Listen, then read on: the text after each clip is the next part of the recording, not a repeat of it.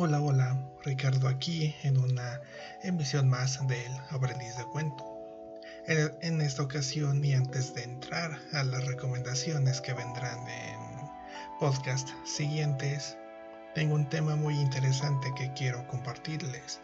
Este tema es la comunicación en tiempos del Internet, que está muy relacionado con el tema de la lectura, con el tema de estos podcasts. Y vamos a justamente a comenzar con esto, porque la comunicación sirve como un medio para que la sociedad lleve la información de un lugar a otro. Esta misma información puede atraer o no a un determinado público. La comunicación conlleva en sí misma la cultura, la época y hasta la religión de dicha sociedad. Eso obviamente incluye la lectura, ya que esta es realmente necesaria para alfabetizarnos. Y antes de comenzar con el tema de hoy, antes de continuar más bien, voy a diferenciar el simple acto de leer a la lectura. Leer implica la pronunciación, la identificación y la comprensión de los símbolos. Dichos símbolos son las letras que forman las palabras, las palabras oraciones y las oraciones en párrafos. En cambio, la lectura se refiere al acto de que el individuo lector conoce una información usando el lenguaje, ya sea visual o escrita. Quiere decir que se traducen las palabras, números y los símbolos en un decodificador que ayuda a que aprendamos dicha información. Pero ahora, en esta época donde el lenguaje inclusivo, ya saben, mis queridos aliades, es rechazado porque hace que se pierda el significado del mensaje que quieren dar, limitando mucho más la comunicación con su entorno. Es decir, que en lugar de unir y hacer valer las opiniones, lo que provoca es un rechazo.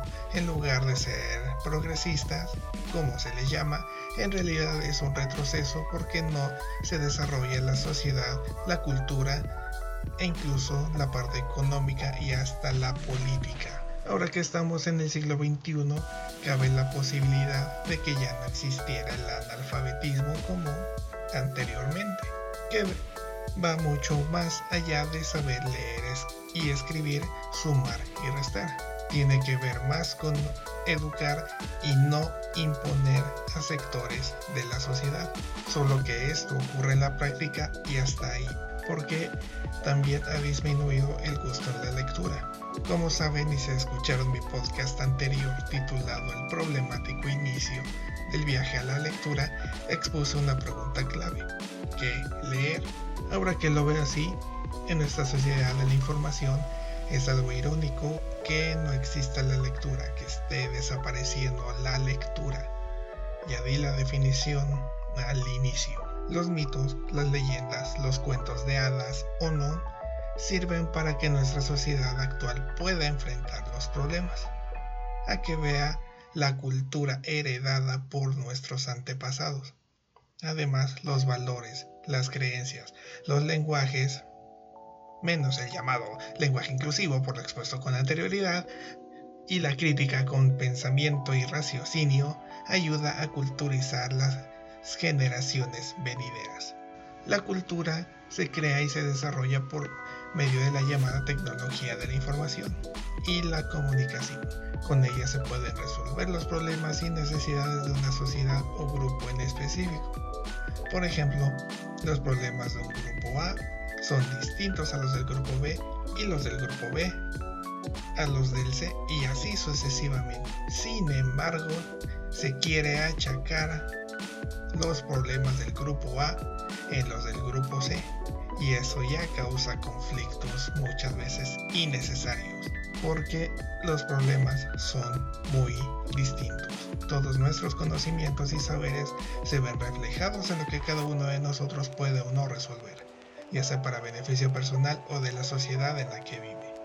Aunado al hecho de que se supone que actualmente, y habiendo tanto abanico de opciones, se pudiera aprovechar mejor la comunicación y la tecnología nuestro incremento en cultura debería de ser mayor. Desafortunadamente ocurre todo lo contrario, es decir, estar al servicio de todos, incluyendo los valores, las leyes cívicas y sobre todo las leyes universales.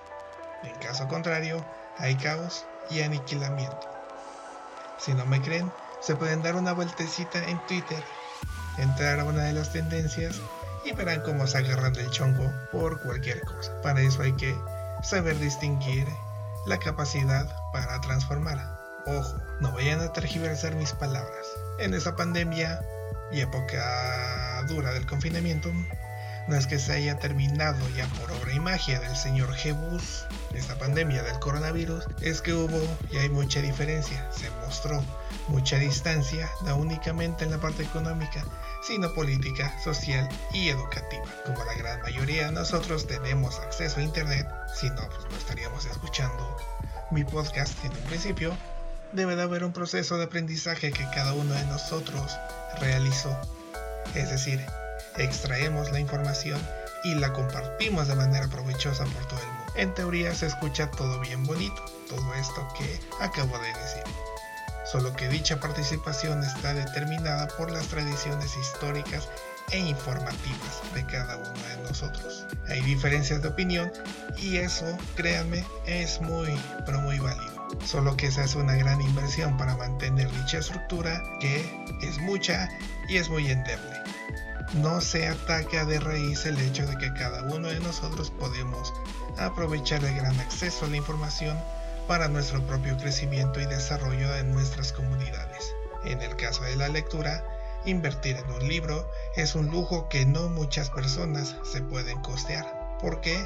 Bueno, todos andamos tras la chuleta del día. Además de que se cree que de manera errónea los libros solo leen la gente pedante, arrogante y que usan un lenguaje, ojo, no inclusivo, de manera inentendible. A su vez, la deficiente manera en cómo se entrega dicha información es que hipoperamente mala. Involucra la economía, no solo personal, sino de un país, que más o menos establece y podría hacerlo con la relativa facilidad. En cambio, países con economías más endebles, la última de sus prioridades es la lectura. Intentan sacarlas adelante, como acabo de mencionar, ir tras la chuleta, la seguridad social de nosotros, la ciudadanía, valga la redundancia, entre muchos otros proyectos que tienen dichos gobiernos. Aparte de todo esto hay que añadir a la pérdida y deterioro natural de documentos, archivos, cartas, fotografías, pinturas, etcétera, etcétera, etcétera, y que no muchas personas hacen por recuperar, por andar diciendo que se busquen algo a quienes si lo quieren recuperar, que busquen algo que les dé. Eso pues obviamente desanima y le cortan las alas a los interesados de conservar dichos documentos originales, agregándole al hecho de que ya todo está en la nube pero al mismo tiempo se nos olvida que no todos tienen acceso al Internet. Muchos, muchas comunidades aún dependen de servicios como la biblioteca local, la cual desafortunadamente estaría a punto de desaparecer por lo mismo que les acabo de comentar. A su vez hay otra mala interpretación concerniente a la información y a aquel que la posea sobre todo, porque se hace énfasis en que si sabes algo es exclusivamente para ti o ya en el caso más extremo de poner en riesgo la vida de esa persona. La manera en cómo utilicemos la información es clave. No cambiarla, no tergiversarla, no usarla a favor personal o para dañar a otros con eso que sabemos. Pero oye, no se supone que en estos podcasts son para la lectura y la manera de sacarlos a ellos. Pues sí, sí lo es. Solo que esta parte es muy importante antes de las recomendaciones, las críticas y todo eso. Regresando a lo que nos atañe, que es el libre acceso a la información por parte de nosotros los ciudadanos, y que se convirtieron en este hobby, pues sí, se le puede llamar así, un hobby, es un y se volvió ya un recurso muy rentable. Como les dije hace un rato, hay un gran abanico de posibilidades, no solo en lectura, tanto en libros físicos como digitales, en ensayos, cuentos, etcétera, etcétera, etcétera.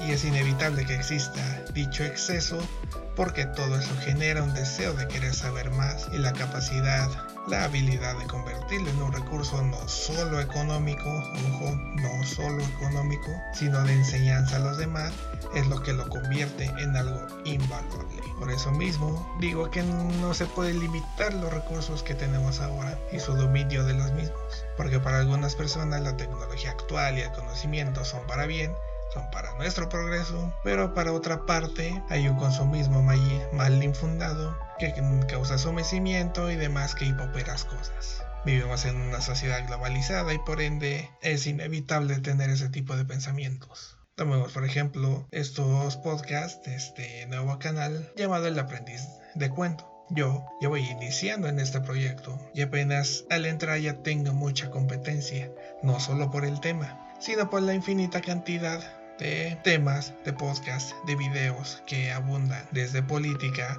los chismes de farándula, deportes, salud, comida, negocios y un larguísimo etcétera. Esta generación se está diferenciando de las anteriores por su fácil acceso al Internet. Desde la manera en cómo nos comunicamos en un mensaje de WhatsApp con emoticones y demás, y otros servicios de mensajería instantánea, a las muy criticadas y a la vez benditas redes sociales los que van a la biblioteca o siquiera buscan un libro físico, en una enciclopedia física, ya son considerados que están desactualizados.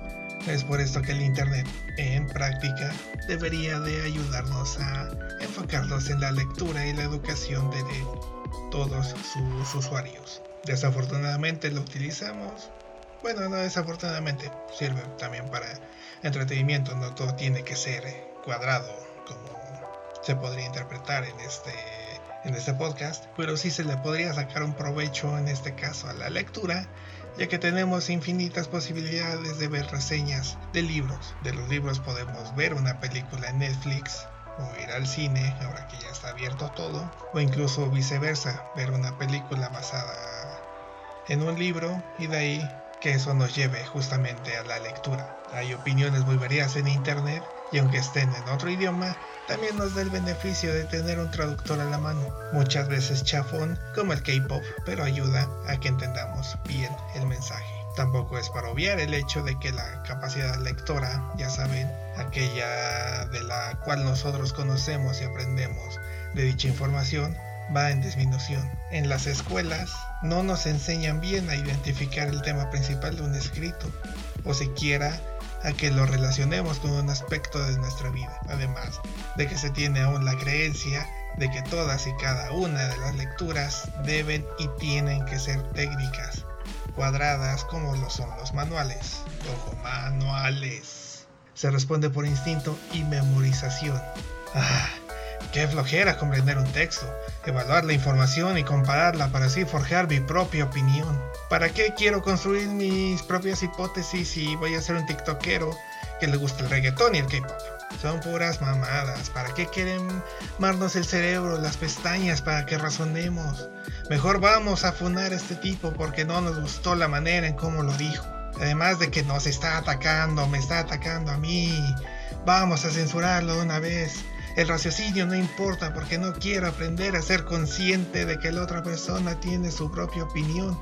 Y ese pensamiento distinto me va a ayudar a mí a escuchar y comprender mejor la situación actual. Y comentarios así que se escuchan en todo momento.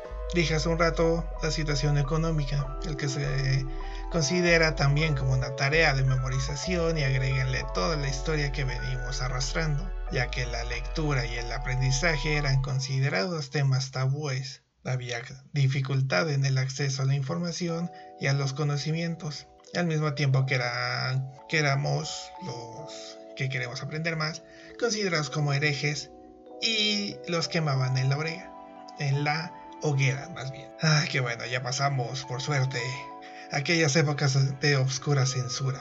Sí, es verdad, hay una gran competencia del mercado, tanto en la red como en los medios masivos de comunicación los que por su simplicidad llegan a descalificar la intención lectura. No se considera un hobby, sino una obligación. La lectura va a ayudar a que no les creas tanto a los influencers, a los medios de comunicación tradicionales. ¿Los puedes seguir como entretenimiento? Sí, y no hay problema. ¿Por qué? Porque son entretenimiento. Es algo para que tú te distraigas. Pero no todo es negativo, ya que este espacio está diseñado para que todos nos acerquemos a la lectura.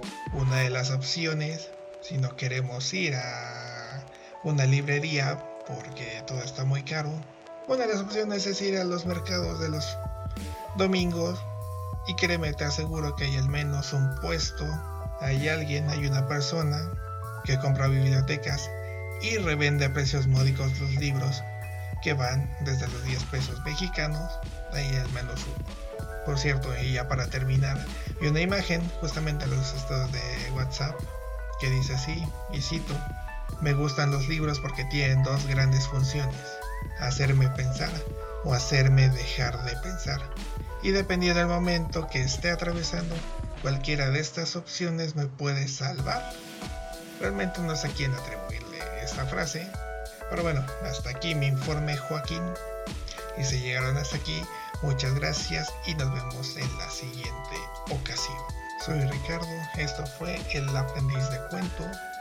Si les gustó y me están escuchando en Spotify, denle su buen corazón y síganme, por favor, para seguir hablando de este interesante tema de la lectura. Hasta la próxima.